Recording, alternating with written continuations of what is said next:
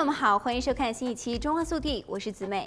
新冠疫情席卷全球已经接近一年，近日，英国、美国等地陆续批准了应对新冠病毒的疫苗，为民众恢复正常的生活带来了些许的曙光。各个国家和地区将采购哪些疫苗？它们又有什么区别呢？注射疫苗应当注意哪些不良反应？那么在疫苗的获取方面，贫富的悬殊又会造成哪些影响呢？十二月初，英国成为全球第一个批准辉瑞疫苗大规模使用的国家。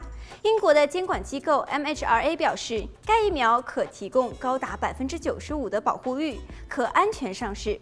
十二月十一日，美国食品药物管理局 FDA 授权辉瑞公司和 BioNTech 的新冠疫苗在美国紧急使用。辉瑞疫苗属于核糖核酸疫苗，是一种全新的疫苗。此前从未在人类身上注射过。该疫苗必须储存在零下七十度左右的环境中。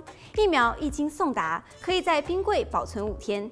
此后，阿联酋和巴林也先后批准了中国国药集团的新冠灭活疫苗。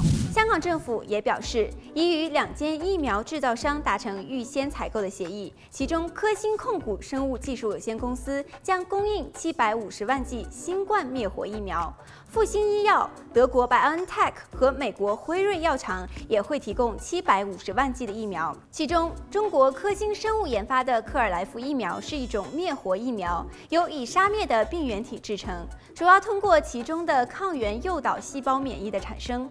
科兴称，该公司生产的冠状病毒疫苗在印尼进行最后阶段的实验中，百分之九十七的疫苗接种者产生了抗体。英国牛津大学研发的新冠病毒疾病疫苗保护率达百分之七十，但研究人员表示，如果更改疫苗剂量的话，保护力可以提高到百分之九十。比起辉瑞疫苗要储存在零下七十度的环境中，牛津研发的疫苗造价更为便宜，储存更为方便，普通的冰箱就能够储存，更容易运送到世界的各个角落。其中，辉瑞疫苗每人需要接种两针，两针间隔二十一天，第二剂是加强剂。牛津疫苗同样需要注射两次，两次注射间隔一个月。中国科兴疫苗则是间隔十四天注射两剂疫苗。此外，疫苗开打后，各国注射顺序如何设定？在疫苗的获取方面，贫富悬殊又会造成哪些影响呢？我们下期节目继续关注。